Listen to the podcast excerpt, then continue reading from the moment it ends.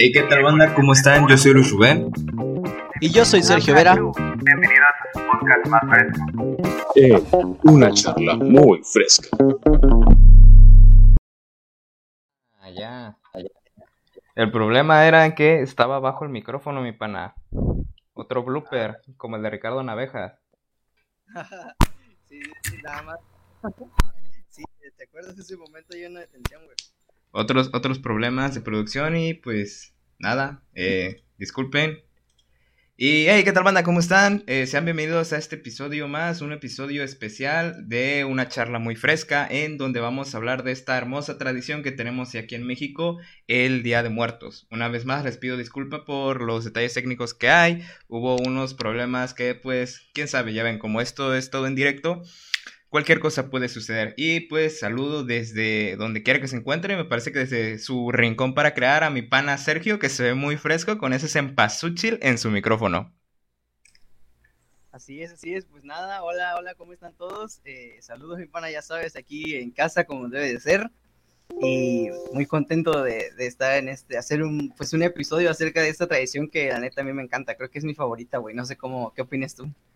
La verdad es muy, es muy colorida y fíjate que antes de que empezáramos este episodio eh, le empecé como que a agarrar un cariño más especial, ¿sabes? Porque pues, estuvimos platicando a lo largo de la semana sobre esta festividad, eh, de incluso unos episodios antes la empezamos a, a comparar con lo que es Halloween. Y fíjate que después del, de esto del encierro eh, se ve muy diferente, ¿sabes? No sé si has visto por ahorita en Instagram, en redes sociales, que se ve muy bonito este, varios lugares, por ejemplo en Jalapa, como siempre en su catedral, eh, tienen como unos, unos una, una, pareja de catrines eh, de como de 10 metros, se ve imponente, mi pana, eh, la neta. Sí, sí, está chido, eh, de hecho hay una chava acá de Mina que compartió en Jalapa y, y subió una foto, güey, de la catedral, justamente de los que mencionas, y se ve muy chido, la verdad, está muy padre, y sabes, también eso es, yo creo que es eh, también como que la diversidad que caracteriza a México, güey, porque si te das cuenta, eso aquí en Mina no se, no se acostumbra, güey. No, de hecho aquí, fíjate que creo que no, no, no, no he visto nada, no he visto nada sobre redes sociales, ni siquiera anteriormente, al menos al centro le intentaban hacer alguna faramaya o al menos al palacio, pero creo que ahorita nada, to todo está muerto. Sí, es que mira, la verdad, yo, yo siempre que, o sea, me gustaría que aquí se hiciera más. Ya ves que nada más se va al panteón muchas veces y se está con la familia. Pero yo al menos he visto así en vivo de que, por ejemplo, aquí se va de día, güey. Pero en otros lados la gente acostumbra ir en la noche al panteón y está toda la noche ahí, güey. Y hay música y está todo bien padre y es como si fuera de día el panteón. Y no sé, siento que sería muy chido implementarlo acá, güey. Sí, la verdad, fíjate que estaría, estaría muy padre. Ah, pero igual, cualquiera de los dos panteones o tres que tenemos aquí, que es el de la Tacoteno, el de la Santa Clara, el de la Hidalgo, pues no, a, aparte de que está sobrepoblado, eh, no tiene una muy buena estructura, entonces está medio, medio culerón, ¿no? Oye, pero también son cuatro, güey, con el de Mapachapa, si contan, bueno, sí es de Mina, ¿no? Pues Mapachapa digamos que le pertenece a Mina, entonces pues si quieres lo contamos. Pues bueno, bueno. Sí, sí, sí, pero la verdad sí, sería muy chido eso, implementar cosas nuevas o un desfile del Día de Muertos en Minatitlán como recientemente implementaron en la Ciudad de México. Sí, pero pues bueno, eh, banda, eh, comenten a ustedes qué les parece esta tradición de Día de Muertos para ustedes, qué significa el Día de Muertos, lo queramos escuchar. Eh, y bueno, este episodio es a cámara abierta porque pues a quien quiera ustedes participar, opinar, eh, más allá de lo que es comentar, les dejamos el link al, a esta sesión de Meet por si quieren entrar en algún momento a dar su opinión sobre los temas que vamos a dar. Y no sé, mi pana, ¿qué has investigado sobre el Día de Muertos? ¿Con qué quieres empezar eh, este episodio a hablar de esta, de esta tradición muy colorida?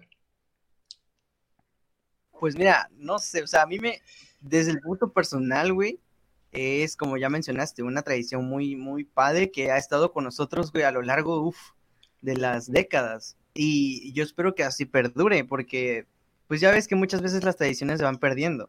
Pero básicamente, pues el Día de Muertos es pues una tradición que se creó acá en México con la finalidad de, de recordar a nuestros seres que, que, ya no se encuentran acá en vida con nosotros como tal, pero que se supone, ¿no? Que en estos días ellos vienen y nos visitan y por eso es que nosotros les ponemos en su altar, en su ofrenda, les ponemos las cosas que más les gustaban en vida para que pues ellos vengan de donde sea que se encuentren a disfrutar de nuevo de esto que tanto les gustaba en vida, güey. No sé tú qué opines. ¿Tú tienes alguna idea de cómo surgió esto de Día de Muertos? ¿Sabes desde cuándo surgió como tal? No, no la festividad que conocemos ahorita, sino por así decirlo, eh, los inicios, los pilares, ya yéndote muy, muy en, dentro de su historia. No, no, a ver, cuéntame, cuéntame. Pues mira, el Día de Muertos es algo que se practicaba antes de la conquista, mi pana. Era, eh, el Día de Muertos era eh, los aztecas, me parece que si eran los aztecas, ellos celebraban más que nada esto como una celebración de la vida en vez de, del día de muerte, del día de la muerte. Eh, pues como sabes, fuimos conquistados y con ello vino el catolicismo. Pero, este, antes de que entrara el catolicismo, eh, los aztecas tenían una forma diferente de, de, ver a dónde se iban los difuntos, porque si nosotros ahorita le preguntamos a alguien o te pregunto a ti, ¿a dónde crees que van los difuntos, mi pana? ¿Qué me contestas? Al cielo. Yo creo que eso es lo que todos piensan, ¿no? Sí, todos. Ajá. Infierno. Bueno, algunos dirían que al infierno, dependiendo de cómo se comportó, otros dirían que al cielo, pero, eh, como te digo, antes de que viniera el catolicismo, los aztecas pensaban diferentes. Existen cuatro regiones a donde iban los difuntos dependiendo su tipo de muerte. Por ejemplo, está Tlalocán. Tlalocan es la región o el paraíso del dios de la lluvia que todos conocemos, Tlaloc. Aquí, en este lugar, habitaban todo aquel que fallecía con algo referente a la, al agua, si moría ahogado o partido por un rayo. Ok, ok, eso es muy interesante, ¿no? O sea, como que cada deidad tenía pues su, su relación, ¿no? Por ejemplo, Tlaloc, pues el agua, güey. Y, pues es muy interesante, la verdad, cómo pensaban nuestros antepasados y pues literalmente vinieron a cambiarnos. Sí, mi pana. Eh, bueno, quien vino, a cambiar no fueron los españoles. Bueno, además del paraíso de este del dios de la lluvia, estaba el paraíso del sol, que era Omeyocán. Eh, bueno, la gente que sí sepa mucho de historia, que pues disculpen mi pronunciación de los lugares, pero pues son, son nombres que uno no acostumbra a decir, pero sí estaba Omeyocán, que era un destino para las personas que morían en combate o morían las personas que eran sacrificadas, bueno, prisioneros sacrificados, y ahí también se supone que habitaban las mujeres que morían al momento de dar la luz. Otro lugar era Chichihuahualco, Chichihuacualco, algo así, este, esta región era donde descansaban los, los niños. Eh, este se supone que este paraíso contaba con un árbol que sus ramas eh, goteaban leche, una, una, leche dulce. Entonces, pues, por obvias razones, como que sería el lugar preferido de, de los chiquillos. Y creo que ah, podría llamarse este como que el más importante o el que a lo mejor más de uno puede llegar a conocer, está Mictlán. Eh, aquí, este, esta región era para las muertes naturales, por ejemplo, algún infarto, algún derrame cerebral, eh, o simplemente, pues, no sé, eh, ¿qué otra muerte natural existe? Un derrame, por así decirlo, o, pues, ah, cuando la gente se desnuca. Ah, ajá, puede decirse que por un accidente Aquí habitaban este las personas eh, que así que vaya la redundancia porque morían por forma natural. Eh, esta historia de este lugar, de esa región, es muy interesante porque tenías que atravesar 8, 9 lagos. Y no, no, no me la sé muy bien porque además este, son lugares difíciles de, de pronunciar, mi pana. Eh, pero el que sí, el más importante y digamos que el que casi nadie pasa la prueba al, momento de que nuestros difuntos parten es al lago de Itzcuintlán, Itzcuintlán, algo así, que para atravesar este lago necesitaban ayuda de un perro, que pues es el que conocemos el Cholo Escuincle.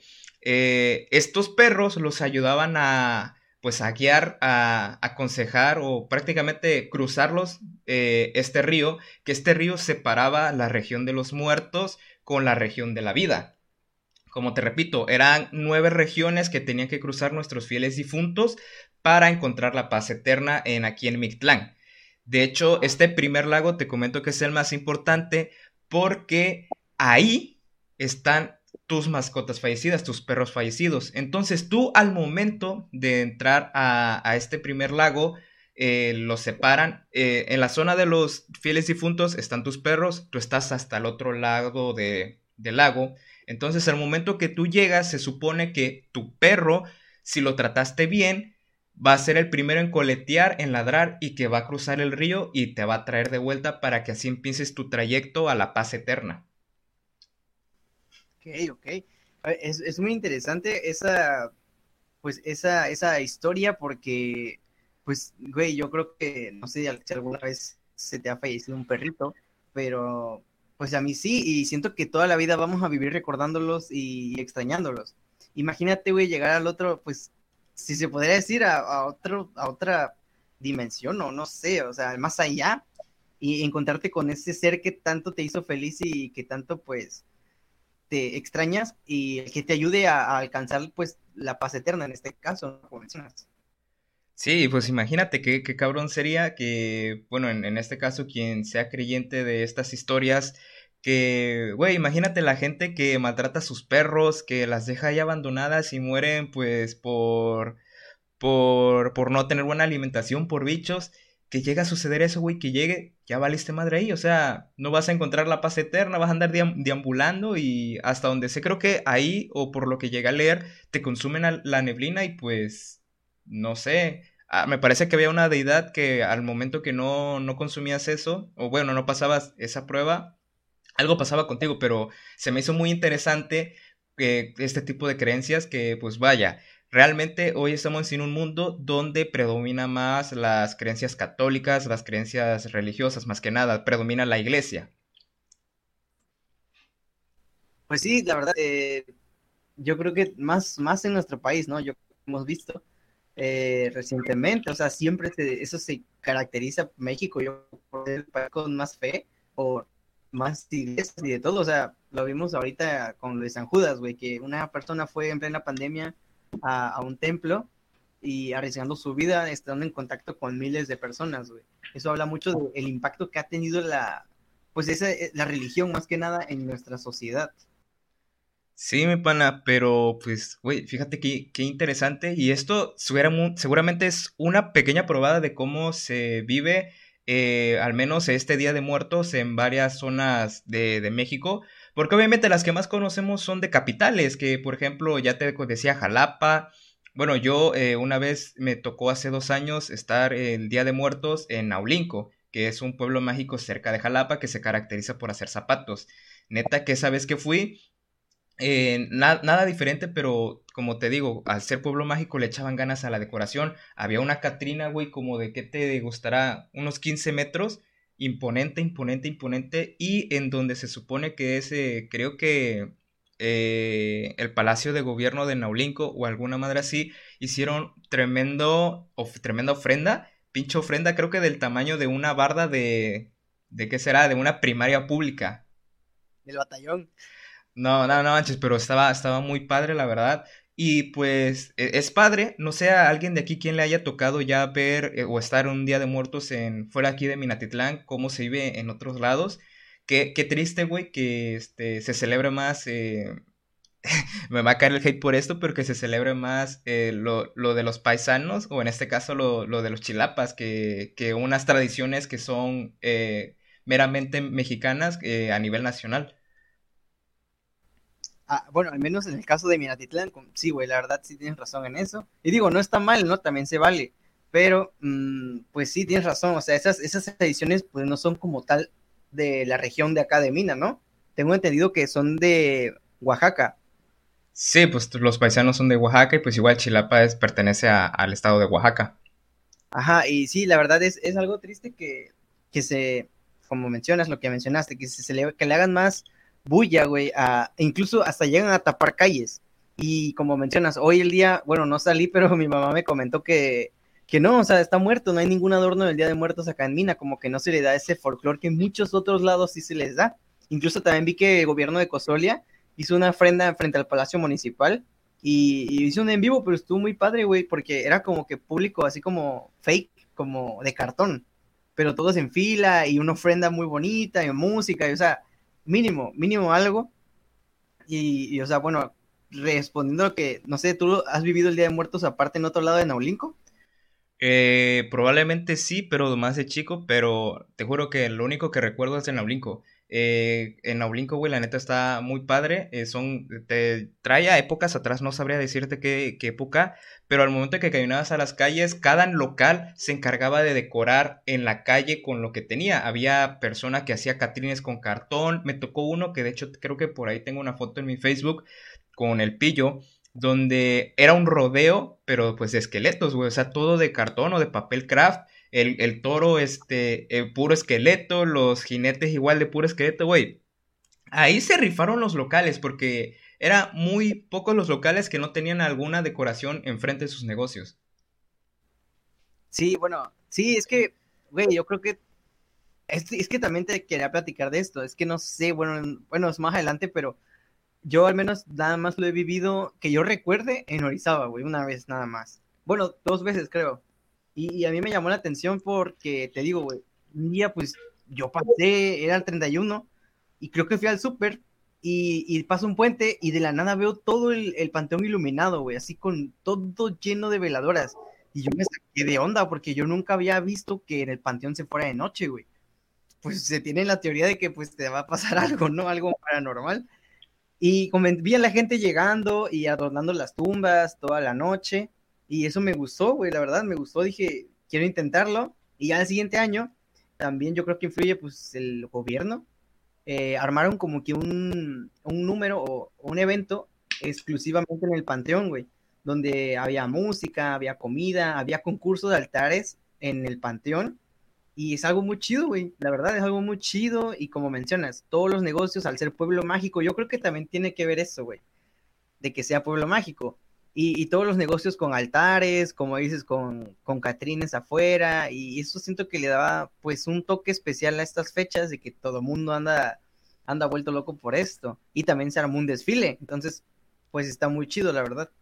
Sí, bueno, mi pana, te quiero comentar algo respecto a eso, pero ¿qué te parece si ya empezamos con los comentarios que tenemos? Chútate unos. A ver, primero tenemos a Rodrigo Santos, Oli, a Sergio Raudal y ese guapo el Sergio. Hey, saludos, amigo Raudal. Perdóname cuando casi te saco el ojo con el borrador, güey. Discúlpame, aquí andamos, mi pana. Saludos donde quiera que te encuentres.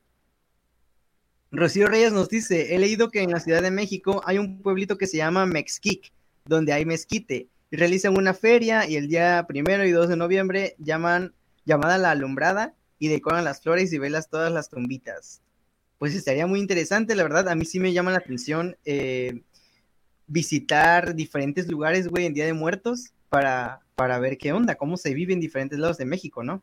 Sí, güey, estaría muy interesante ir, este, ¿qué te gustará? Yo siento que en Oaxaca le han de meter muchísimo color. Sí, sí, eh, en Oaxaca sería interesante y la comida, ¿no? También a lo mejor tienen algunas otras tradiciones que nosotros no conocemos, güey. Es a lo mejor. Seguimos con los comentarios. Alejandro Pino, nuestro fan des destacado, dice, ya llegué. Como es de esperarse, tenemos también aquí Eric, Eri López, en los pueblitos mágicos es lo mejor. Pues yo nada más lo he vivido en una, pero sí está muy chido. Saludos amiga, hasta la bella y fría ciudad de Puebla. Enrique Godos nos dice, buenas, ya llegué. En Naulinco es una cosa bárbara. Tengo familia allá y es de las fiestas más grandes de por allá. ¿Confirmas, Rubén? Porque pues tú ya lo viviste en persona, ¿no? No, me, ese, eh, como pues creo que todavía era temporada de clases, no me tocó quedarme. O sea, eh, en la noche iban a hacer un evento, güey, iban a traer este grupos, eh, artistas, y no me tocó, güey. La neta, se ve que iba a estar con madre, se ve que le echan ganas a la fiesta. Sí, pues el Enrique Godos ya nos confirma, y la verdad es que yo quiero ir a Naulinco porque me lo han mencionado mucho. Tengo unos amigos que viven cerca de allá y se nota, se nota muy interesante. Igual dice Alejandro Pino que en el Panteón de la Santa Clara hacen eventos cada año. Me parece que sí, pero solo eventos musicales y si acaso de calaveritas literarias. Ajá, literarias. Yo me eché una calaverita literaria hoy para mi sobrina. me quedó muy fresca. Échatela. Ana Karime, qué guapo, el de naranja. Aquí el pana robando suspiros. Ajá. El bigote causando revolución, causando sus efectos. ¿Qué tienes que decir al respecto, Rubén? Nada, pues ya, ah, si estuvieron viendo pues, mis videos, eh, o que la gente que me sigue en mis redes sociales sabe que me dejé la barba como por dos meses, entonces aquí tenemos este intento de bigote de actor de cine de oro mexicano, pero pues ya vi que causó revuelo entre Aldair y el, y el Alejandro, nuestros fans destacados, dicen que es un bigote de mentira, pues no sé, mis panas, déjense ustedes tantito el mostacho por ahí. Así es, así es, y pues nada, coméntenos también cómo se la están pasando, ¿no? ¿Pusieron ofrenda, no pusieron ofrenda? ¿Que, les gusta hacer el altar? Yo sí disfruto mucho hacer el altar, la verdad. No sé tú qué opinas. Sí, este... Oye, mi pana, antes de seguir, échate la calaverita, güey, la está pidiendo el Alejandro. Antes de seguir con esto, échate la calaverita si la tienes ahí en corto. A ver qué tal está. Déjame, déjame, la, la, la abro por acá. Eh, pues bueno, en lo que Sergio encuentra la calaverona, yo les voy comentando algo que decíamos. Eh, sí, probablemente influye el que no, no seamos algún pueblo mágico, que la ciudad no tenga algún posicionamiento social aquí. Pero venga, entre todos los jóvenes y la demás gente, eh, sí festejamos las cosas que son pues de talla mundial, que en sí nacieron en Estados Unidos, como es el Halloween.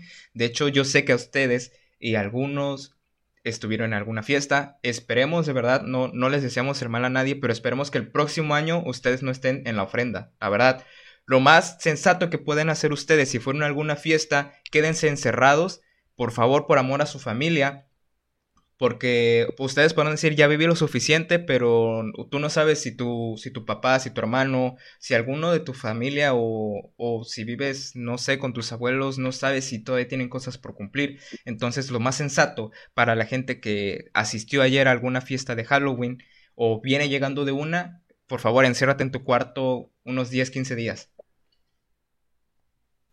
Sí, la verdad es que pues es muy acertado lo que dice Rubén. Eh, todo el mundo, bueno, ya se veía venir, ¿sabes, güey? Que, que la gente iba a andar en fiesta, de fiesta en fiesta, pero pues la neta, o sea, igual la gente que en redes dice, ay, no salgas, quédate en casa y son los primeros en subir historias de una fiesta de Halloween, es, güey, o sea, cállate mejor, güey. Pero bueno, ya encontré la calaverita, ya que el público la, la, la aclama. A ver qué tal. A ver qué tal. Eh, digo, eh, no he hecho muchas calaveritas en mi vida, así que esperemos. Es algo muy corto, pero bueno. Dice, viene la calavera con todo su esplendor, buscando a Kylie y Kaylee para cantar un ratón. Y vaya sorpresa la que se llevó, pues las gemelas estaban en plena actuación. Dijo la calavera impactada, qué chasco que me llevé, pues al verlas ocupadas, aunque sea la profe Rocío y a su esposo, me llevaré. Y los pongo en contexto, es sobre mis sobrinas, y obviamente, pues la calaca se va a llevar a sus jefes, ¿verdad? A mi, hermano y a mi cuñada. Te quedó perra, mi pana, ¿eh? Aplausos, aplausos. Aparte de químico, es este, ¿cómo se llama? Literario, mi pana, no sé cómo, escritor. Es un escritor, compositor, poeta, ufa. Unos aplausos ahí para el, el pana Sergio, que por las sobrinas lo que sea, ¿a poco no? La neta, la neta, muchas gracias, mi pana. La neta, sí, hay que, hay que rifárselas. La neta. Así es, mi pana. Y pues, eh, bueno, muchos sabemos que en este Día de Muertos eh, lo principal es la ofrenda. Entonces, eh, no sé si Sergio tenga algún contexto histórico sobre, sobre la ofrenda. Sí, bueno, pues hace rato pues te mencionaba, güey, de que la ofrenda pues nace con esta finalidad de que pues básicamente poner o ofrecerle a nuestros antepasados este, pues las cosas que ya no, ya no, sí, yo creo que más allá a lo mejor ya no hay, güey. Entonces se tiene la creencia de que ellos vienen a, acá y por eso es que nosotros le ponemos muchas cosas, además de que también las cosas que van en la ofrenda, pues tienen significados especiales. Por ejemplo, la flor de cempasúchil se dice que por su olor, pues guía, ¿no? A nuestros antepasados a que vengan acá. Los guía con sus olores. Es como decía lo de los perritos también que yo creo que también tiene que ver con los alebrijes, ¿no? Eh, sí, bueno, como, eh, como sabemos aquí en México es diverso, entonces hay bastantes teorías que la neta, todas, todas están muy padres. Sí, sí, sí. Y, o sea, como que lo interpretan de diferente manera. La verdad, a mí me gustan, pues, todas las creencias acerca de esto, güey. Me gusta mucho. Digo, a mí me gusta el olor del cempasúchil, no sé a ti. Mucha gente dice que huele feo, pero no, a mí me gusta. Pues es que después de un rato sí llega a oler feo, güey, porque como toda flor se llega a marchitar, pero pues lo puedo soportar, la, la neta, obviamente ya en abundancia sí ya es algo feo. Y pues bueno, eh, otro dato eh, histórico que yo creo que más de uno saben, y pues yo sí sabía, pero pues no me acordaba hasta que mira, el pillo, saludos al pillo si está escuchando o viendo esto. Eh, el día primero se supone que este día es donde regresan o nos llegan a visitar las almas de los niños. Entonces, no sé, e, e, es curioso y tendríamos que, lastimosamente no hay como que algún, alguna teoría o alguna hipótesis de por qué se definieron, eh, para empezar estos dos días, y por qué al día primero se le dio a los niños y el día dos se le dio a los adultos. Está muy curioso, pero, pero vaya, eh, si tú algún día tuviste la duda de por qué son dos días, por eso son dos días. El día primero es para las almas de los niños y el siguiente, el día dos, es para las almas adultas. Ok, ok, sí, eso, eso sí, bueno, no sabía que por eso eran dos días, pero sí sabía que el número, el día primero es para los niños y el día dos es para los adultos, eso sí, sí lo sabía. Y no sé, siento que a mí, a mí me gustaría que esta, esta época durara más, güey, porque lo esperamos por un año el pan de muerto, eh, el hacer la ofrenda, y pues nada más nos dura que será unos tres, cuatro días el altar, si acaso, como máximo.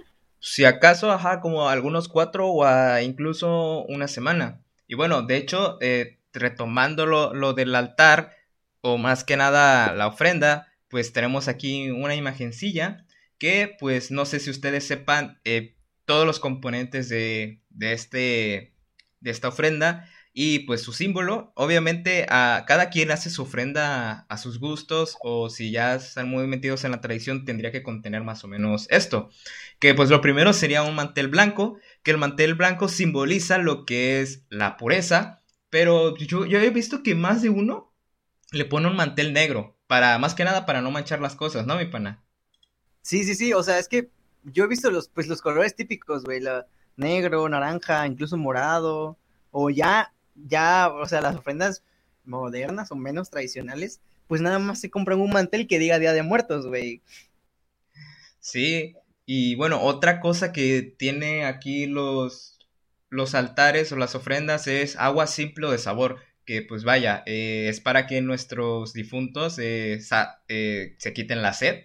También están los, las veladoras, que se supone que estas es para que las almas puedan encontrar los destinos, saber a pues a qué altar, altar ir y todo ese rollo. Y se dice que si ponen las, las veladoras en forma de cruz, simboliza los cuatro puntos cardinales, que pues aquí mezcla también el, el catolicismo para, pues como les digo, todo esto a raíz de, de, de que fuimos conquistados y se incluyeron las creencias prehispánicas. ¿Tú, tú cómo pones las, las las peladoras, este, las veladoras, mi pana. Yo, la, bueno, la familia las pone ahí encima de algunas cajas de, pues como se vaya armando la ofrenda. La gente que tiene espacio hace luego las cruces de, de flores en pasúchil y igual les pone velas, pero eso ya lo tienes que hacer como que en el piso. Sí, sí, sí. Bueno, es que precisamente hablas del espacio y también de los gustos, ¿no? Yo creo que ahorita las que mandan de cómo hacer la ofrenda es mi tía y mi mamá. ¿Sabes? Yo como que, pues yo ayudo y todo, pero no, no, no dirijo la orquesta, pues vaya, ahí la dirigen la, la, mi tía y mi mamá tienen la 10, entonces, este, se pone normal, güey, yo, nosotros no acostumbramos a ponerlas en cruz, pero yo sí he puesto alguna vez, una que otra vez en los concursos altares, una cruz eh, con acerrín pintado, no sé si alguna vez lo has aplicado, yo sí, está muy chido, la verdad, hasta ganamos el concurso, creo, el tercer lugar o algo así. Sí, de... la verdad se ve más chido así como en el piso, más adornado, la verdad. De hecho, aquí en los comentarios, Sauk, es, ay, no sé cómo se pronuncia, Jacome, este, pregunta, ¿no te acuerdas de cuando investigamos para el concurso de altar? Si no me recuerdo mucho, antes eran más de dos días. Saludos a mi pana Saúl hasta la ciudad de Mérida, Yucatán, últimamente la ciudad de los huracanes. Espero que estés bien, mi pana. Y sí, sí me acuerdo, de hecho, precisamente menciono con, con ese, creo que Saúl fue el Catrín, de hecho, y, y, gracias a eso ganamos este el concurso de altares justamente en el poderosísimo Cebetis 213, ¿o no, mi pana?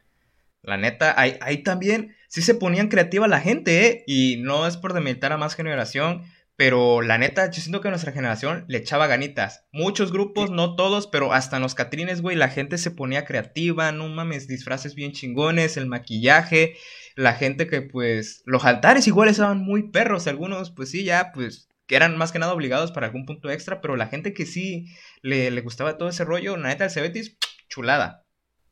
Te lo confirmo, porque, bueno, a pesar de que tú ibas en la mañana y yo en la tarde, güey, ese, güey, somos sinceros, el día de altares no había clases, güey era armar el altar y rifársela. Y, y yo recuerdo que entré y, ustedes se iban hasta tarde para esperar el día, el resultado, ¿no? Y la verdad sí tienes mucha razón, güey. Hay muchos altares que sí se la rifaron y, y, la gente pues comprometida con la tradición, como dices. De hecho, a los que no estaban para Catrines, güey, había gente pintada por todos lados. Sí, mi pana, de hecho todo ese día se perdía, la neta se perdía pinches concursos, la neta los jueces bien, bien pedorros, y aquí nos confirma Esauk. Ah, ¿Cómo se pronuncia, mi pana? ¿Esauk? ¿Esauk? Esauk. Bueno, aquí Esauk dice, tercer lugar, que te acuerdas que ese concurso estaba comprado. Pues mira, nos ganamos unas como 15 pizzas. Estuvo chido, la verdad, el premio. Eh, nada más como comentario, aquí el Esauk es compañero de profesión tuya, arquero los dos. Ah, perro, saludos al Esauk.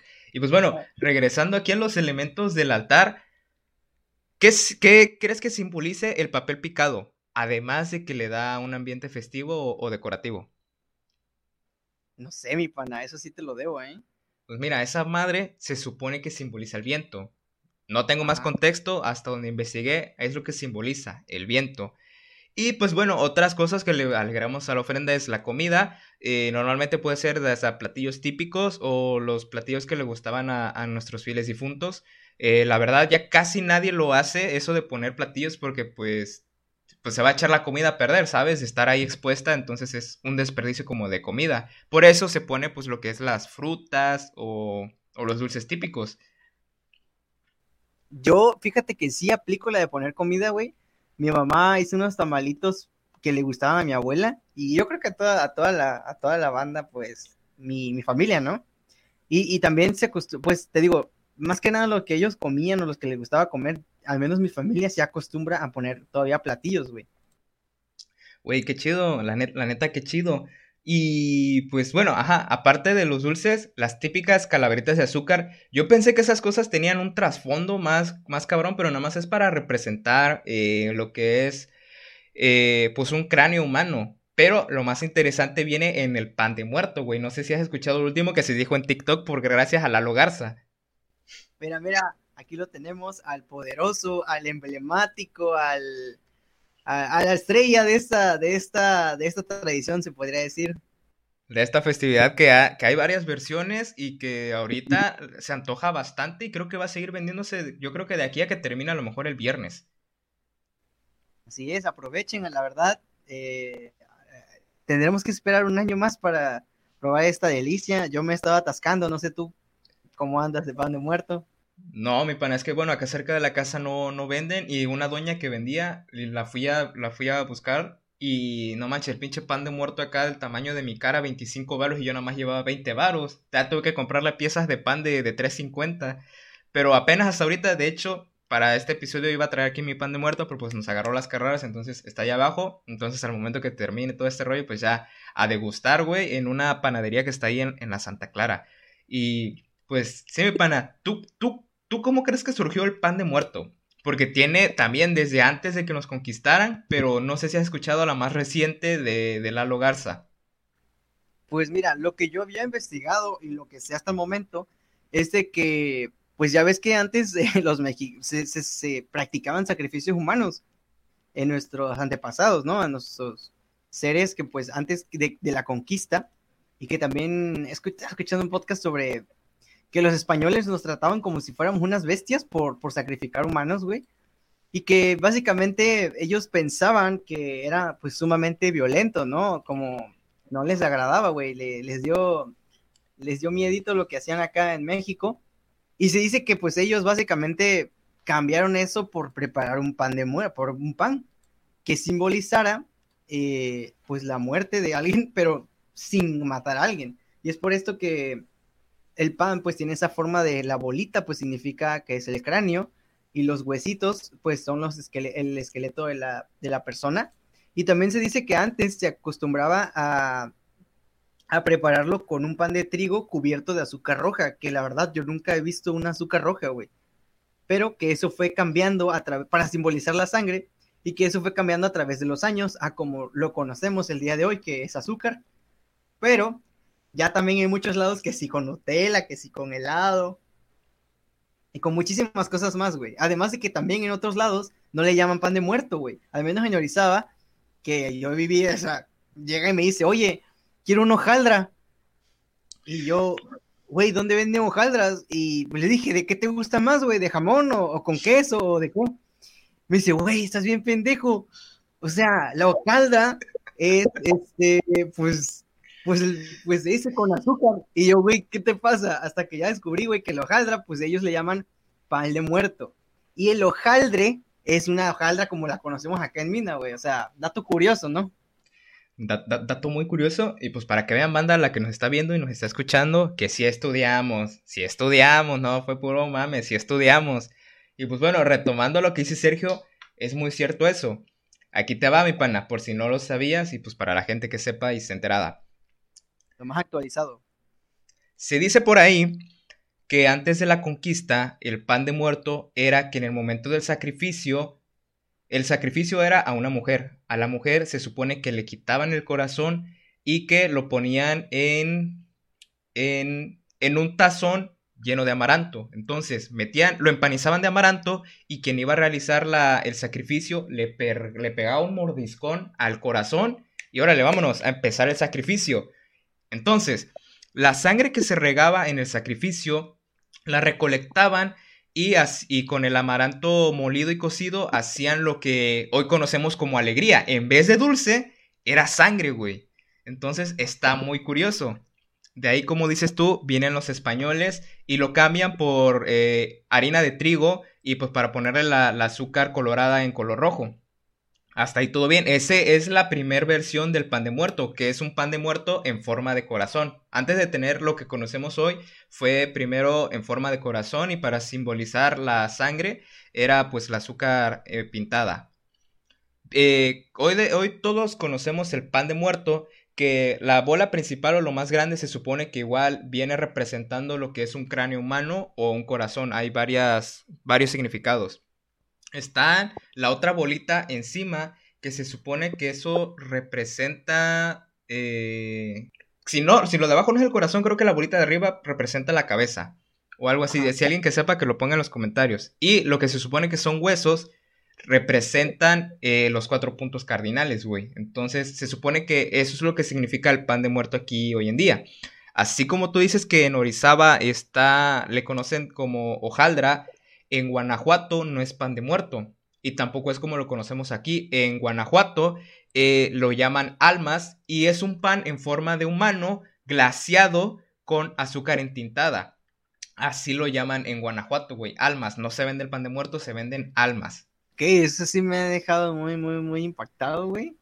Porque, güey, ¿qué pedo con la gente de Guanajuato? O sea, supongo que tampoco se lo preparan con esa ralladura de naranja ni nada, ¿verdad?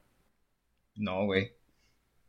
Güey, pues mira, es un dato muy, muy interesante lo que comenta. ¿Lo viste en TikTok o dónde? Lalo García, dijiste, ¿no? Lalo Garza decía que el pan de muerto era con la ceniza de nuestros muertos, güey. Última, ah, bueno, ¿sabes quién es Carlas Note, no? Sí. Eh, vi sus historias de que le mandaron un patrocinio. Y Carla, si escuchas esto, ya contéstanos los, los, los correos. Pero le mandaron un pan de muerto, güey, negro. Y a mí me llamó muchísimo la atención, porque se veía bien chingón, güey. O sea, era eh, negro, o sea, se veía como el Spider-Man negro, güey. Y me, y me llamó mucho la atención, y obviamente lo venden en Jalapa, pero tenía cenizas, como mencionas. Y la verdad, me acordé de eso, se ve muy chido. Por 20 pesos Y no sé, güey, la verdad, si algún día voy a Jalapa en Día de Muertos, espero probarlo, la verdad. Sí, güey, la neta estaría muy padre. Y pues bueno, hay muchísimas más versiones del pan de muerto que la neta ahorita no me acuerdo, pero seguramente en- a lo largo y ancho de México tienen su propia versión, además de la que es, pues para decirlo, la más comercial. Y como dice Sergio, en estos tiempos, ya que la de Nutella, que rellena de queso quema, que la hacen hasta luego hamburguesas, güey. Ah, ok, eso ya está muy. Yo no me lo comería, la verdad. Es como las recetas de TikTok, güey, todas. ah, todas feas, güey.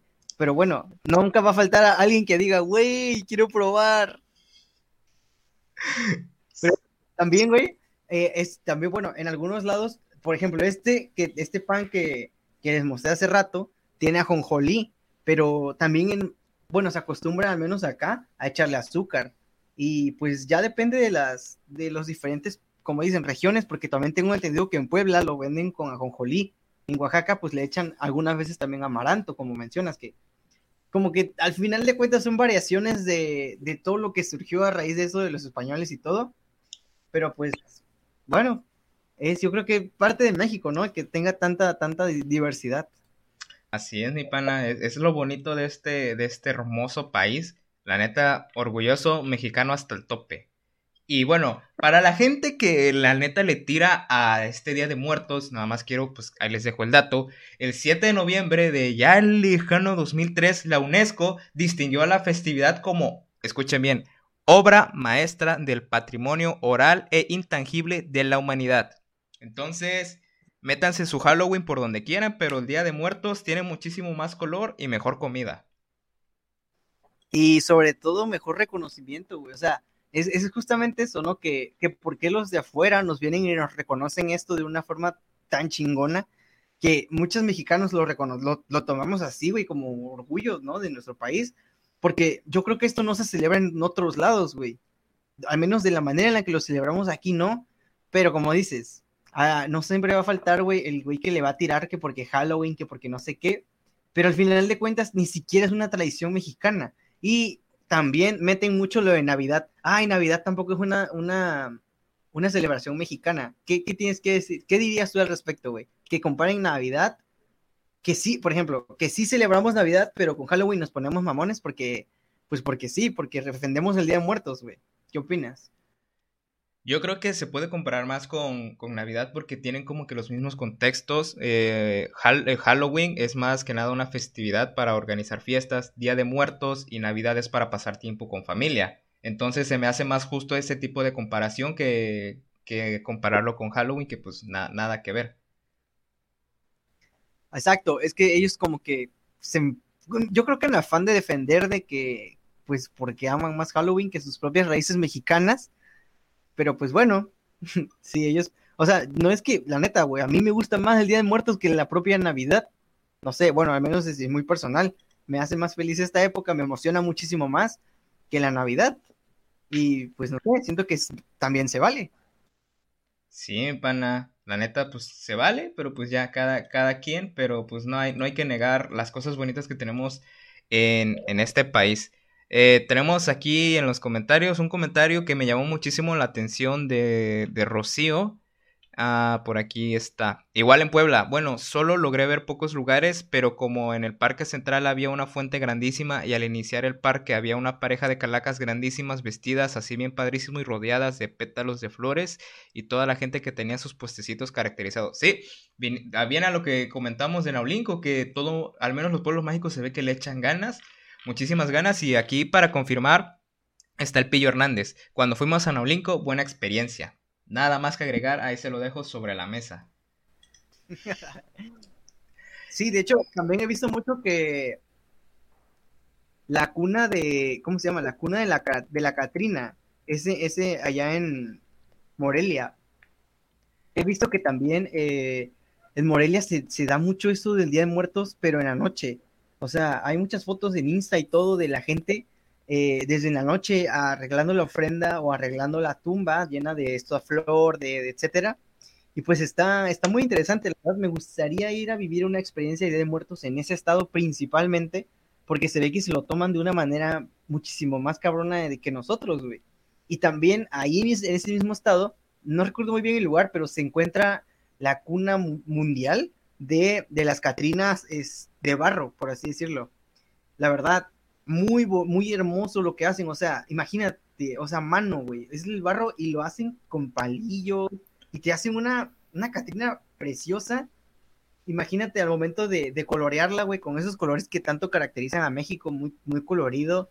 Y cada Catrina, mínimo, mínimo, cuesta mil pesos. Pero una Catrina es como chiquita, como si fuera una Barbie. Pero mínimo cuesta mil pesos mexicanos.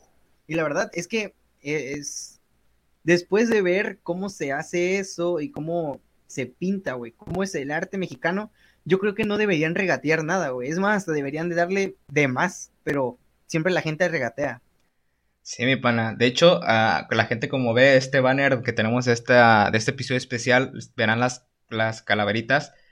Yo tengo una por ahí, debe estar en la casa, si no es que ya se rompió, igual así, bien bonitas y bien pintadas. 15 varos, güey. 15 varos, no manches, neta. Están chulas, es para tener en cualquier lado, güey. Así como tengo Funkos, puedo tener una colección de, de cráneos. Eh, ¿Son de qué? No, no son acrílicos, no sé de qué material sean, pero la neta están muy chulas porque, como pueden darse cuenta, la combinación de colores es, es muy llamativa.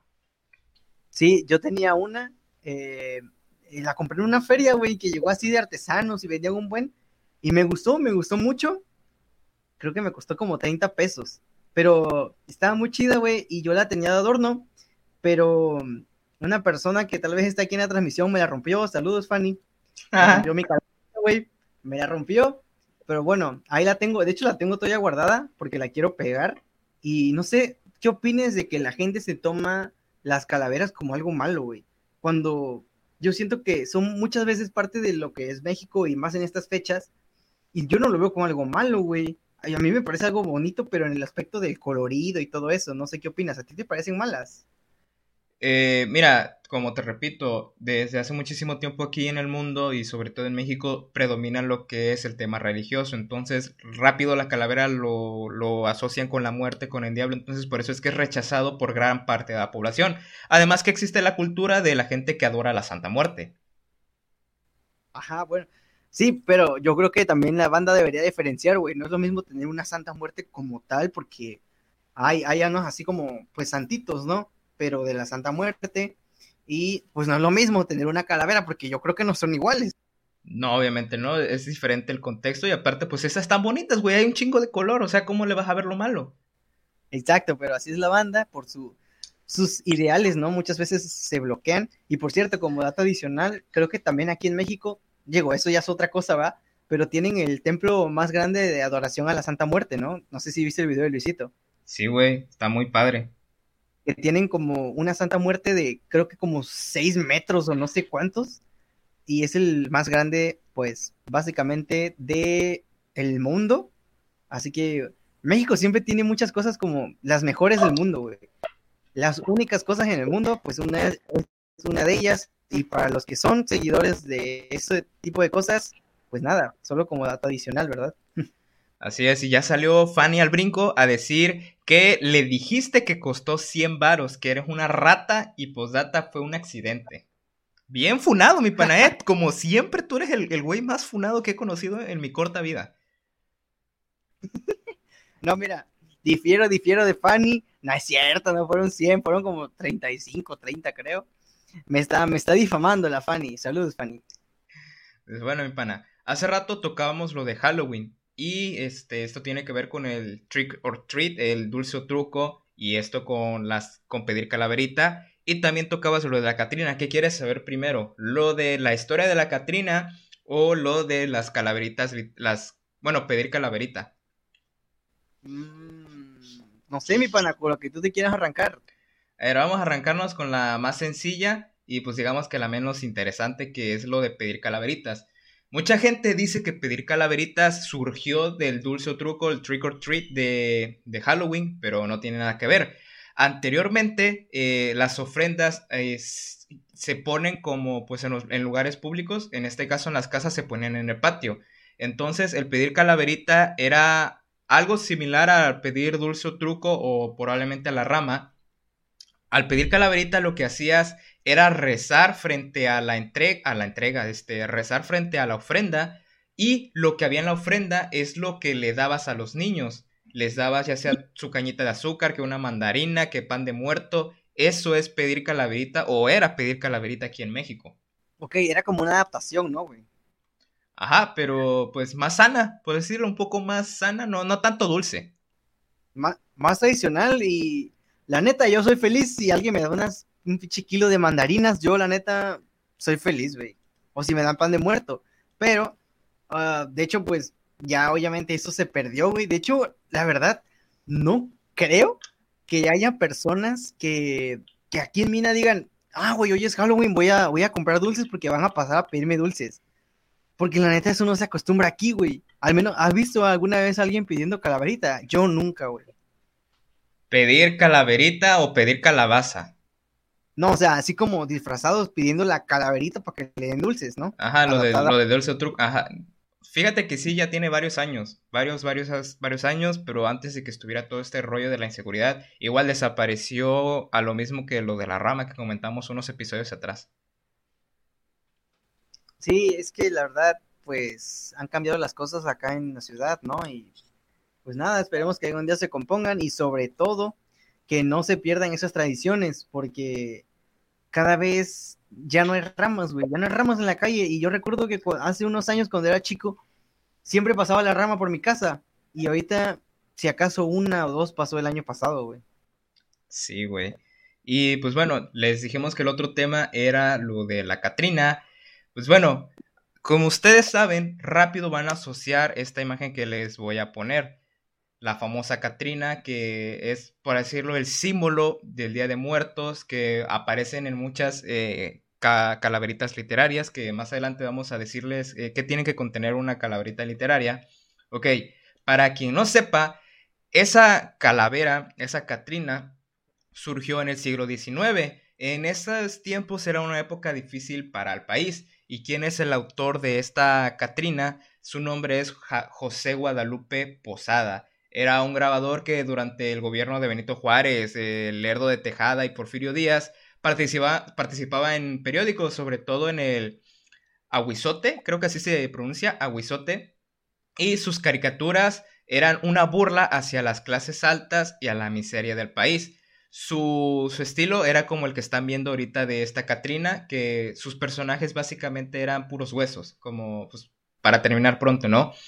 Eh, en 1913 fue donde vimos por primera vez a esta Catrina, que no se llamó primero Catrina, su nombre oficial es Calavera eh, Gambar, ah, Gambarcera, que tiene que ver con referencia al gambarzo, al, ay, güey, el garbanzo, garbanzo, perdón, es Calavera Garbancera, Calavera Garbancera es el nombre oficial de esta Catrina. ¿Qué es esta calavera garbancera? Era más que nada para criticar a los garbanceros y tú me preguntarás qué es un garbancero. Un garbancero en aquellos tiempos era una persona que era indígena pero pretendía ser europeo. Como la gente de hoy en día, güey, que la gente nada más porque se llaman, se apellidan Pech por creerse alemanes por su tatara, tatarabuelo, eso era un garbancero, pues hoy en nuestros tiempos, así se, sería un garbancero. También estaba la creencia de que eh, era por, ahora sí, la gente que vendía garbanzo, que igual quería ser como que de la clase europea porque no podía con la miseria. Entonces, así se le, esta calavera surgió como motivo de burla para este estilo de personas. Y porque, ah, bueno, regresando a, a los indígenas que querían ser europeos o que decían ser europeos, se les dio el nombre de garbancera porque ellos decían que el frijol era para los indios y solo consumían el garbanzo. Ok, ok, ese es un, es un dato interesante. O sea, en medio de una miseria todavía te pones mamón. Me- ¿Sabes de qué me acordé, güey? Me acordé de los, de los hondureños, ¿te acuerdas? Sí, sí, sí. Güey, que los que allá en Honduras los, los, los frijoles son para los cochinos. O sea, no, no, no. Pero sí, o sea, es muy interesante lo que mencionas y, o sea, imagínate cómo nació lo de la, la Catrina, ¿no? La, la calavera. Y, y nace a- yo creo que nace a partir de un problema social, ¿no? ¿Las qué? Las calaveras o las Catrinas. Ah, pues, así como te mencioné, eh, la primera versión de una, de una Katrina surgió por eso, por los problemas sociales y económicos que les pasaba al país en, el siglo XIX. Y cómo se conoció ya por primera vez como Katrina, esto fue ya tiempo después y yo creo que más de uno lo conoce, fue gracias a Diego Rivera. Varios años después, en 1947, tomó esta misma imagen de José Guadalupe Posada y simplemente le, le puso ropa. A esto le dio el nombre de Katrina y la vimos por primera vez en su cuadro llamado Sueño de una tarde dominical, que esta fue presentada en Alameda Central. Entonces, la primera versión de la Catrina, grábensela por si vienen algún examen para la gente que, estudia la primaria, es Calavera Garbancera. Y Diego Rivera en 1947 fue que la presentó en su cuadro Sueño de una tarde dominical y le dio el nombre de la Catrina. Pues muy, muy, muy interesante el dato que nos comparte el pana. Eh, de hecho, sí, yo también últimamente en la tele estaban poniendo, también asociándolo sobre Diego Rivera, que por algunas, algunos cuadros que, él hizo, incluso también andaba recorriendo una, imagen de Frida Kahlo, pero en versión Katrina. Entonces, bueno, yo creo que eso ya es, a lo mejor nunca fue cierto, pero alguien ah, con el poder de la edición logró una muy buena imagen, porque la verdad era una imagen muy bonita. Y bueno, aquí nos comentan Alejandro Pino dice que ayer le vinieron a pedir dulces. Bueno, es que él vive en Monterrey, o sea, allá los regios yo creo que festejan más el Halloween que el Día de Muertos. También nos comentan, a ver, que las roscas de Fanny están muy ricas. Confirmo, están muy buenas. Spindy en Instagram, cómprenle. Pillo Hernández dice, tradiciones bonitas. En efecto, mi buen Pillo Hernández, hermosas tradiciones que tenemos acá en, en nuestro país. Y bueno, aquí Rocío Reyes nos comenta, acá en Nuevo León, a pesar de que cancelaron la festejación de Halloween, muchísimos niños jóvenes andaban en las calles disfrazados pidiendo dulces. Y personas jóvenes traían sus máscaras. Si te sorprende, al menos a mí, que no estaba acostumbrada a verlo allá en Veracruz. Ok, es, es algo muy, pues muy contrastante, ¿no? De cómo vivimos en nosotros la época acá y cómo se vive más cerca de la frontera de Estados Unidos, la verdad. Pues tiene, tiene sentido, güey, la verdad, que lo festejen más allá que acá. Fíjate que si en Halloween se saliera, bueno, si aquí en México en el momento de Halloween se saliera con, con más confianza, con, ajá, que saliera más en confianza la gente, los maleantes, güey, que una vez ya pasó, no, al menos no aquí en Veracruz, sino en ciudades así populares, que aprovechaban para asaltar, güey. Ya ves que se hizo muy de moda lo de los payasos, al menos en Estados Unidos lo vinieron a replicar aquí en México. Ajá, ajá, sí, la broma de un güey que te sale un payaso así de la nada, ¿no? Sí, güey, aprovecharon aquí para hacer sus, sus maldades, güey, pero pues a la verga está, está cabrón. O sea, hasta el pinche payaso ya, güey. Sí, güey, ya no sabes ni qué pedo. O sea, de hecho, en relación a, a todo, todo esto, antes de, bueno, regresamos a lo que es Halloween. Eh, cuando hablo de las exploraciones urbanas, yo siento que ya no es tanto el miedo de, ver algo paranormal, güey, sino que te salga un pinche vivo o aparezca un maldito brujo, te eche ahí un hechizo que sea cierto, ¿no? Pues, güey, te, quedas paniqueado, te salga un pinche chacalón y sa, con el pinche, eh, el envase de la, de la caguama ya toda rota, güey. Sí, sí, la neta, sí tienes razón, güey. Yo creo que hay que tenerle más miedo a los vivos, como dicen por ahí, a los vivos que a los muertos. Pues sí, mi pana, ¿algo más que quieras comentar? ¿Algún dato curioso que tengas ahí por del, Día de Muertos? Pues no, mi pana, es todo de mi parte, nada más que, pues nada, estoy, estoy contento por estar aquí, pues una vez más festejando, es nuestra, uy, de hecho es nuestro primer en vivo así, nada más entre los dos, sin invitado, y bueno, un día muy especial por las fechas en las que nos encontramos. Sí, muy, muy especial. Y les quiero preguntar a todos ustedes, y pues también va aquí para Sergio, ya referente aquí al Día de Muertos. ¿Ustedes creen, y Sergio, tú crees que hay vida después de la muerte? Es, es una pregunta muy, muy, muy, muy complicada. Yo creo que se presta muchísimas interpretaciones de cada, cada quien, pero no sé, güey, la verdad es que es muy complicado, güey, imaginarte que vas a ver la luz y que automáticamente te vas a ir a, al cielo y demás, ¿no? Porque quizás, y no pasa eso, y pasa lo que, lo que dices, de que nos va a guiar nuestra mascota, tenemos que atravesar nueve lagos, y si no atravieso un lago, me voy a morir por una neblina. Es, muy, es muy, no sé, güey, es muy difícil, pero yo creo que puede que sí exista la vida detrás de la muerte, o también, no sé, tengo, no sé, la idea, a lo mejor, no sé, güey, de, de las películas, etcétera, de que cuando mueres automáticamente vas a, a abrir, a nacer en otro ser, güey, que puede ser otra persona, un animal o muchas cosas más, no sé. Es una idea a lo mejor muy tonta que tengo, no sé, pero es lo que yo he visto, ¿no? En películas o he leído también algunas cosas. No sé, güey. Eh, no sé si te contesté, creo que no, pero no sé. Es, es una pregunta muy compleja que yo creo que a lo mejor sí existe la vida después de la muerte. ¿Tú qué opinas? También que nos digan en los comentarios, ¿no? Sí, o quien quiera conectarse, güey, aquí a debatir a este pedo, ya saben, les dejamos el link en la, en la, pues en la descripción de este en vivo, por si quieren dar su punto y les da hueva escribir. No es necesario que tengan prendida su cámara, nada más con el puro audio, ahí la arman. Sí, Es- sí, es. Eh, mira, ah, yo como desde muy chicos eh, he estado dentro de una religión, yo pienso que si hay vida después de la muerte, que pasas a una, una, una, ¿cómo se llama? Dimensión aparte, donde sigue tu rumbo, pero estás consciente que estás en otro lado, que tu vida terrenal acaba de terminar. Y obviamente, pues como se dice por ahí mucho en, la- en las iglesias, que en algún momento los muertos van a regresar. Entonces, esa, eso es lo que yo opino, lo que yo tengo, lo que he mamado, dirían por ahí, este, la gente ya un poco más vulgar, que es lo que he estado mamando en todos estos años. Yo pienso que sí hay vida después de la muerte y que se da de esta manera. Como, pues prácticamente lo, lo de Coco, güey, o sea, que estamos conscientes, bueno, es que con lo de Coco, de la película, ya es que vives en una dimensión, pero de puros muertos. Yo aquí, al menos por lo que entiendo, es que vives en una dimensión donde, bueno, no sé, no sé, debo de prestar más atención a eso, pero sí, básicamente mi respuesta es esa de que sí hay vida después de la muerte en otra dimensión y estás consciente de eso. Pero también fíjate que está interesante, no sé si en algún momento viste por ahí del 2015 que Doc Tops estaba más en su, en su mero mole, que muchas veces habían tops de gente que recordaba cómo era hace 100 años, que ven una foto y, ah, este era yo en mi vida pasada. Eso también puede pasar, güey, porque se comenta que cuando mueres ves una luz y cuando naces lo primero que ves es otra luz. Exacto, es, es que, es que es lo que te dije, güey. Porque yo dije, yo dije, no, pues es una pendejada, ¿no?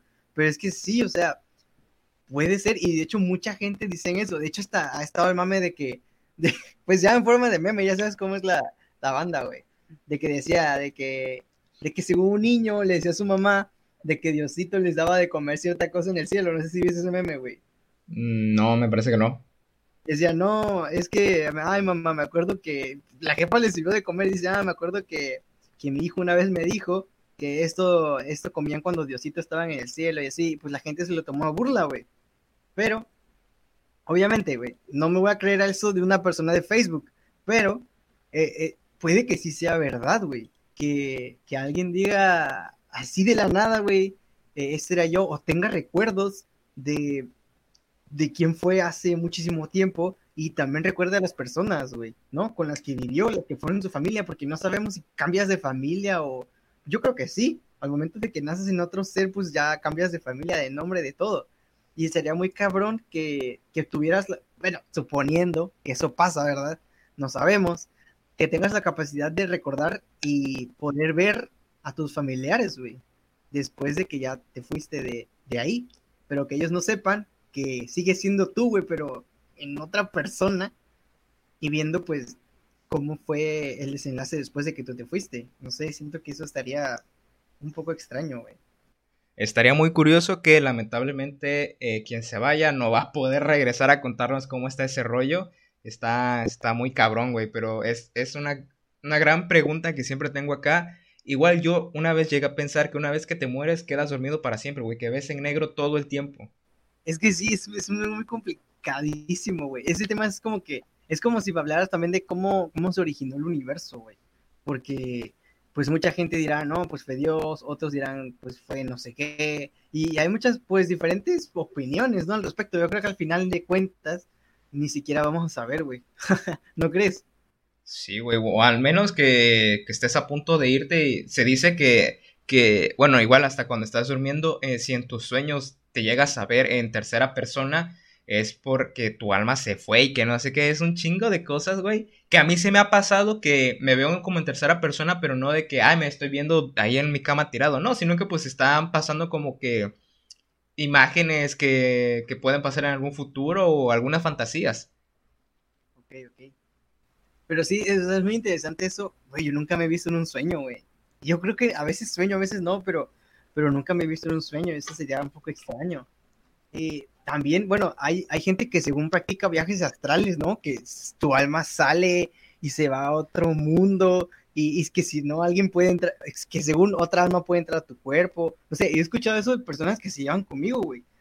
Que han intentado eso y yo sí, güey, yo la neta, yo no lo intentaría. Capaz si me quedo en el, en no sé en dónde, güey. No sé si sea una dimensión, si sea, no sé. Es muy extraño, güey. Deberíamos tener a alguien que hable de ese tema aquí, güey. Porque la verdad está muy, muy, muy interesante. Traer algún chamán o algo así estaría muy cabrón. A Carlos Trejo, que por cierto, subí video de la cotorriza. Ayúdenme a llegar a las 4000 horas, ya nada más faltan 900. Y bueno, aquí en los comentarios dice Aldair que Sergio no cree en Dios, así que no puedo hacerle válido su comentario. No sé, a lo mejor el pana sí es creyente en Dios, pero no es creyente en la iglesia, que son dos cosas muy diferentes. Dice Rocío Reyes que a las 9.40 va a pasar Coco al 7. De hecho, sí, banda, vamos a tratar de terminar este episodio más tardar a las 9.30 para que se vayan tranquilos a, ver Coco. Y-. Y también dice que, como en la película Siempre a tu lado, del perrito que moría, revivía a otros perritos, pero siempre había algo que le recordaba a su primer amo. Exacto, yo, yo, es que de esa película, güey, ¿la viste? No, güey, pero tiene muy buenas críticas y la quiero ver. ¿Eres de corazón de pollo? No tanto, pero sí, sí chillo a veces. Sí, yo creo que sí te vas a llorar, güey, la neta. La neta, yo sí lloré con esa película, güey. Está muy, muy chida. Te va a gustar, güey. Y, güey, lo que dice Aldair, güey, Aldair era monaguillo, güey. ¿Por qué crees que no? Este güey era monaguillo, por eso dice eso. Pero, o sea, no, no es que yo no crea en Dios, güey, porque pues he crecido con, mi familia es católica, güey, he crecido con eso siempre, ¿no? Pero no es como que yo sea una persona muy fanática de, de la religión o de esos temas. Por eso es que no es como que yo desborde mi amor hacia Dios ni nada, pero pues sí creo, güey. Yo creo que con eso basta. No es como que tenga que andarle hablando a todo el mundo de la religión, ¿verdad? No es como que mucha gente no le gusta hablar de eso ni nada, güey. Son temas que muchas veces se debaten bastante. Y pues Aldair era, era monaguillo, güey, por eso me dice esas cosas, pero está loco. Sí, güey, no manches, pinche Aldair. A- Ahí debe de haber alguna foto tuya de monaguillo en el Facebook. Tú crees que no hay, pero por ahí y vas a ver que la vamos a encontrar y la vamos a poner aquí solo en una charla muy fresca. Bueno, dice... al- al- dice Ana Karime, yo he estado practicando los sueños lúcidos. ¿Qué es eso? ¿Qué es eso de sueños lúcidos, Ana? Si nos puedes poner. Eh, dice Pillo Hernández, eh, muy buena esa película, igual yo lloré. Pillo, espero que no la estés con- confundiendo con la de Hachiko, güey. O no sé, creo que la de Hachiko igual se llama así, ¿no? De siempre a tu lado, no sé, la neta. Eh, la de Hachiko creo que se llama... Ah, se me fue, güey. No, esa es la de siempre a tu lado, güey. Es la de Hachiko, siempre a tu lado. Eh, bueno, no me acuerdo cómo se llama esa la que ustedes dicen, pero tiene muy buenas críticas. Creo que duró muy poco en el cine y si no está en Netflix la voy a poder ver en algún sitio pirata, pero sí sé de cuál hablas, que creo que el perro va... Bueno, es que hay una donde el perro va muriendo y reencarnan varios perros y siempre queda con el mismo dueño. No sé, pero hay muchas películas ya igual de ese tipo y con la de Hachiko yo sí lloré, güey. La neta yo sí lloré. Yo también, güey, lloré a mares en, en en la sala de mi casa. Aquí nos comenta Alejandro Pino, la neta confirmo de que Paquito era una, iba a robar a la cooperativa de la iglesia y que por eso era monaguillo. Y sí le creo, porque muchas veces pasé por la iglesia y ahí vi a Paquito en la puesta de empanadas, güey. La neta. Dice, ya está pidiendo la intervención de doña Betty González que ponga una foto de Paco de Monaguillo. Y la Fanny ya te está funando, güey, de que no tienes sentimientos, que nunca lloras y confirma que la película está muy buena, que se hace llorar un buen. Ah, es que, no, sí, es que, es que mira, no lloro con las películas, güey, pero no porque me hagan fuerte, sino que no me hacen llorar, pero la de Hachiko y la del otro perrito que reencarna y se y muere y vuelve a vivir y así, esa también, güey, no sé, por alguna extraña razón también me hizo llorar, güey. Y con Coco, porque bueno, Fanny recuerda, fuimos al cine, güey, a ver Coco como ya casi dos meses de que había salido, y Fanny pues se puso a llorar, güey. Y yo, o sea, la neta, Coco está muy padre, pero estuve así de llorar, güey, pero no me salieron las lágrimas, simplemente como que tenía las lágrimas a borde de salir, güey, pero no, no me salieron, y por eso dice que no tengo sentimientos, porque no lloré con Coco, pero es una gran, gran, gran película, la neta, hermosa. La neta sí está muy chida y sí la voy a ver, por la neta sí la recomiendo bastante. Hay gente que las compara con otras películas mexicanas que igual están buenas, pero pues yo siento que Coco por el simple hecho de haber pertenecido a Disney o a Pixar, que creo que al final de cuentas es lo mismo, ganó más renombre, güey, pero está muy padre. Yo me acuerdo que igual la vi con Ana como algunos meses después, pero ya no estaba en cines. O creo que sí estaba en cines, pero ya estaba pirateada. Entonces la pusieron en el Cebetis un día y me acuerdo que sí lloramos juntos los dos porque no manches, sí, sí te duele ya cuando desaparece Macoco y más que Ana sí es corazón de pollo, la verdad. Y bueno, viene aquí Ana diciéndonos que un sueño lúcido es un sueño eh, que se caracteriza, se caracteriza porque el soñante es consciente de estar soñando. Ah, pues te pegas una tacha. Con eso queda, yo creo. Ok. ¿Y, qué se siente, güey? O sea, ¿qué se siente soñar, Ana? No sé si ya lo viviste, pero ¿qué se sentirá, güey? Estar consciente de tu sueño. Porque yo, la neta, no soy consciente, güey. Yo estoy. Mi pedo. Pero es como si estuvieras en, otro mundo, yo creo.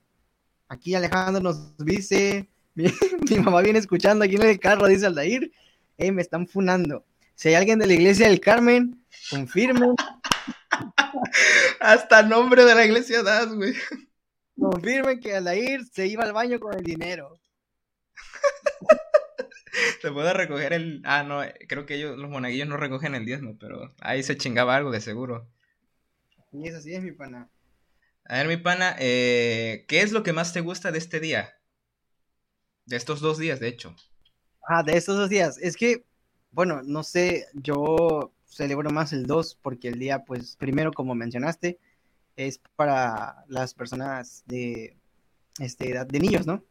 Entonces, eh, bueno, obviamente por obvias razones, güey, este año pues estoy en mi casa, pero usualmente pues se acostumbraba a ir al panteón, me gustaba mucho, bueno, me gusta, me gusta limpiar la tumba de mis familiares difuntos, güey, ahí ando con la barrida, que si vete a buscar agua al pozo, no sé cómo manejes tú la limpiada de, de tumbas, pero es andar acarreando cubetas. Y me gustaba mucho hacer eso, güey, adornar la, la, tumba, pues, de mis familiares fallecidos, especialmente, pues, la de mi abuelita. Y, no sé, es algo muy chido. Yo, no sé, no sé si tú acostumbrabas, pero muchas veces también se acostumbra a comer en el panteón, en familia. Y yo creo que es algo muy chido porque ya a veces la familia, pues, cada quien anda en sus cosas y no nos vemos tanto. Entonces, para mí es algo muy especial estas fechas, estar en familia, em, comer tamales, me gusta mucho comer chocolate con pan de muerto, obviamente, con mis tías y con toda la familia que pueda estar junta. No sé, ¿qué es lo que más te gusta a ti? Me gusta todo, la neta. Pues mira, yo igual compartía lo de, ir a, la limpiada de la tumba. Bueno, al menos en el Panteón de la Hidalgo se ofrecen a limpiarla, entonces pues ya les das creo que 20 pesos. En esos tiempos ya tiene años que no vamos, si acaso unos 3 o 4. Y sí, como tú dices, nosotros comíamos ahí en familia junto a, a la tumba, que muchos lo veían mal, pero pues venga, o sea, en algún momento todos llegamos a extrañar a la gente que se nos va y pues aunque se vea muy ridículo comer frente a un objeto inanimado, pues es muy especial para uno. Entonces, pues sí, sí me tocó todo ese tipo de situaciones. Pero digamos que a mí lo que más me gusta, porque no es como que se practique muchísimo y pues igual ya se dejó de practicar, es ver la diversidad de colores, cómo se ponen creativos y sobre todo, pues, pues sí, ver cómo la gente lo comparte, porque hay gente que sí tiene su forma de, de vivirlo y que ha sido por generación tras generación. Es lo que más me gusta de estas festividades. Además que las algunas películas que han sacado, sobre todo animadas y, y algunas rolas referente a eso son, son muy buenas. Y venga, sobre todo las fotos en Instagram de la gente que se maquilla de Catrín, güey. Puta. Si le meten producción hasta más no poder. Sí, también el trabajo de los fotógrafos que últimamente ahorita que van al panteón, güey, es que es algo es que, o sea, no sé, güey, me, me gusta demasiado todo, güey, o sea, las flores, los colores, como mencionas, y esto de Catherine también está chido. Eh, ahorita pues no se vio tanto el auge, por ejemplo, de los influencers, no tanto, porque pues estamos en pandemia, Pero vi unos, güey, que era Pau M. Zurita, que también le metió muy buena producción a su, no sé si lo viste, pero muy bonita Catrina, eh, Luisito también, se la rifó con su, con su traje de Catrín. O sea, eh, yo siento que está muy chido que, que todo el mundo, o sea, como buenos mexicanos, güey, todo mundo se emociona por estas fechas, la mayoría, porque también como mencionas, a otra gente que de otra religión, güey, no sé por qué no celebran, la verdad, yo no, no estoy enterado por qué no celebran el Día de Muertos, pero sí conozco muchas personas que me han dicho, güey, ¿por qué celebras esas cochinadas? Y yo, güey, ¿qué te pasa? O sea, no porque tú no lo celebres significa que sea una cochinada. No es como que yo te diga, güey, tu religión es una cochinada porque no es la misma que la mía. No sé si me explico. Sí, sí. Y no sé, güey, o sea, no sé, me, me, gusta mucho, me gusta mucho y ojalá que todos pudieran celebrarla sin ningún pedo. ya nos revelaron el modus operandi de, del, del Paco, échatelo mi pana, nárralo. Dice de una fuente muy, muy confiable, dice, el modus operandi de Paco era que terminando la misa, el güey se, se quedaba a limpiar la, empresa, la, la iglesia y aprovechaba a chingarse la limosna y el vino del padre. Esto basado en hechos reales. No mames. Confiable. Y mi queridísimo amigo Aldair Ramos tiene fama de pedo, así que pues hace concordancia. Con lo que, con lo que se sabe de Aldair Ramos. Ahí va el hilo, ahí va el hilo. No, pues ni modo, mi pana, ya tienes que regresar todo lo que te chingaste. Y eh, pues no sé, alguna experiencia, eh, o bueno, eh, pues como este día es para recordar a sus fieles difuntos, algo que quieras recordar, mi pana, algo que, que, en estas fechas de ley año con año te venga ese recuerdo. Pues yo creo que la persona que, que más recuerdo en esas fechas y sobre todo yo creo que toda la familia muchísimo más, más, más extraña es mi abuela.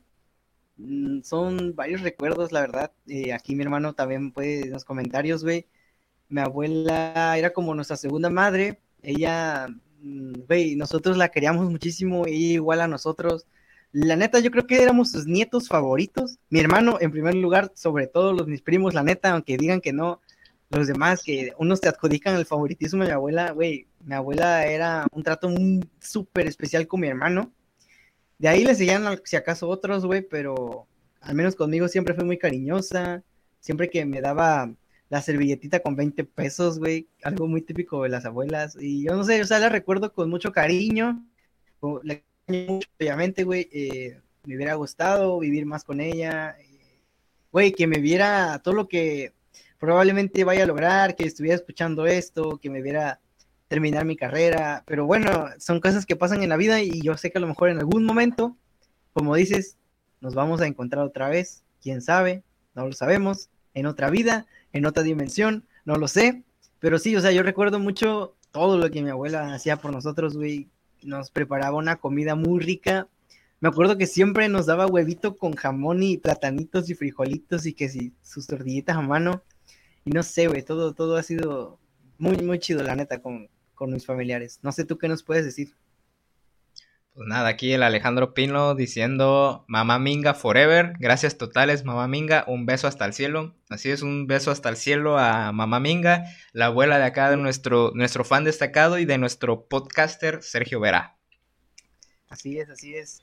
Y bueno, eh, antes de que yo te conteste, Sergio, ¿tú todavía cuentas con la, tus, con alguna abuela? ¿Paterna, materna o cuál? Ya ninguna te queda. No, güey, ninguna. De hecho, yo nada más conocí una, una abuela. De parte de mi papá, no conocí a mis abuelos porque pues fallecieron y por parte de mi mamá, mi abuelo también falleció años, o sea, hace años de que, uff, yo existiera. Entonces nada más conocí una, güey. ¿Tú? De hecho, esto acabó hoy. Eh, sí conocí a mis dos, dos abuelas, eh, la paterna y la materna, con quien más conviví, pero no por, porque yo quería, sino que pues era un niño, era con mi abuela paterna. Mi abuela materna es la que más reciente falleció hace tres años, si no mal recuerdo. Eh, igual la quise muchísimo, pero obviamente eh, cuando frecuentas más con otra, obviamente el cariño que acumulas es diferente. Yo trato de querer eh, a toda mi familia por igual, pero obviamente va a existir, por así decirlo, ese favoritismo que mencionabas hace rato con el buen Alejandro. Eh, digamos que a ella la recuerdo porque como no vivía aquí, vivía en, en, la Ciudad de México, cada que venía que era por estas fechas o en diciembre, solo la veía si acaso una vez al año eh, teníamos un chiste local entre ella y yo. Yo de muy morro, no sé por qué, güey, le decía nalgas de piedra. A mi abuela, en vez de llamarla por su nombre, yo le decía nalgas de piedra. Y si mi hermana o, o mi mamá o no sé está escuchando esto, lo pueden llegar a confirmar. Y pues mi abuela era muy ocurrente, o sea, ella tenía la fama de que pues cagaba mucho a mis, a mis tíos, a mi mamá, que pues era, ya sabes, esas mamás de antaño que con lo que tenían te lo lanzaban por la cabeza, de esas mamás que hacen falta hoy en día pero conmigo, conmigo, este, siempre era muy chistosa, era muy ocurrente, mentaba madres, pues se le pegó todo lo chilango y además, este, era, era de Jaltipan, entonces, eh, tierra caliente, pero muy, gente muy, muy amigable, la verdad.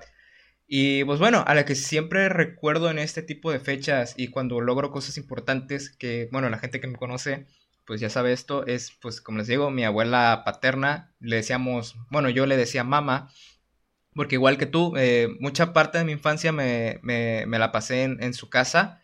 Ahorita, eh, gracias a Dios, pues sigue mi abuelo aquí entre mi abuelo aquí entre nosotros.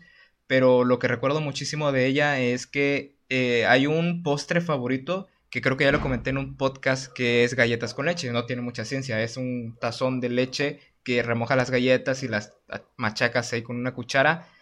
siempre que yo iba a su casa, me acuerdo que tenía una mesita de madera eh, para mí y ahí me ponía ya mis cosas, bueno, esa, esa cosa y era muy feliz y ella siempre me decía que nunca llorara porque si yo lloraba ella ella lloraba, entonces pues digamos que pues sí, cuando es niño te pega más y ahorita ya que creces eh, igual te pega muchísimo más porque yo sé que ella estaría orgullosa de todas esas cosas que estoy haciendo. Eh, estoy empezando, pero pues estaría muy orgullosa de todas las cosas que he estado logrando y pues igual, aunque a veces se molesta entre la familia y, y, yo, no, yo no lo pido o yo no hago méritos para hacerlo así, se dice que de ese lado de, de mis abuelos paternos yo soy el favorito y lo han dicho abiertamente. Pero pues venga, no es algo que me tocó, simplemente pues fui el primero y pues de chiquito según fui el menos latoso. Entonces pues ahí ya no es de mi parte y es lo que extraño y pues le mando un beso a mis dos abuelas que tienen un parte importante en, en lo que ha sido mi vida y pues me gustaría que en algún momento, eh, si, si, se, si, si, no sé, se pudieran hacer presentes o verla en, en mi sueño, verlas las dos y, pues nada, eh, que estén orgullosos de, de, su pequeño y que pues cuiden a todos. Así es, como menciona mi pana, eh, un abrazo, un beso hasta el cielo también para tus abuelas. Y sí, como mencionas, yo creo que como tú, también yo, güey, este, desearíamos que estuvieran acá, ¿no? Pero bueno, desafortunadamente así es la vida. Yo creo que cuando pasó eso yo tampoco así va tanto hasta el día de hoy ya logro entender un poco más, güey. Desafortunadamente pues yo, güey, era un morro de 14 años, güey. No sabía qué pedo. Ahorita ya cuando creces bien dices, te pega más, ¿no? Ya, ya te das cuenta más, cuenta de las cosas. Y nada, yo siempre le recuerdo a mi, a mi abuela, tú recuerdas a tus abuelas, y así va a ser, güey, eh, para siempre, yo creo, ¿no? Así es, mi pana, y pues bueno, aquí tenemos un comentario de Valeria que dice, yo pienso que cuando alguna abuela o abuelito fallecen ya no es lo mismo, como que queda un vacío en la familia, no sé qué opinen de ello. Y sí, bueno, la verdad yo lo puedo decir de los dos lados, tanto del familiar como el, digo, del paternal como el maternal, sí pasa. Llega a fallecer la, la abuela, sobre todo la abuela, no tanto el abuelo, llega a fallecer la abuela y hay problemas, no sé, internos, eh, no sé, que la herencia, por así decirlo, o era un pilar tan importante que pues no sé, eh, te ibas a aconsejar con ella porque pues era una persona de mayor confianza y pues cuando ya no están aquí pues que sigue, ¿verdad? Pues ya no queda nada. Sí, la verdad es que es muy acertado el comentario de, de Valeria, al menos desde mi, bueno, no sé, mi sentir, digo, tienes razón, güey, en eso de la herencia. Bueno, no fue caso de mi familia, la neta, no, no, no se pelearon ni nada. Pero eh, lo que sí es que eh, la casa de mi abuela era el punto de, de reunión, güey, siempre. Y es que mi familia Vera, de, de de mi mamá, es grande, güey. Son 12 hijos, imagínate. Imagínate cuántos primos tengo, güey. Una tía tuvo como 10 hijos, otra tuvo 4, otra 3, otro 2, otros 3 y así, güey. O sea, son demasiados primos.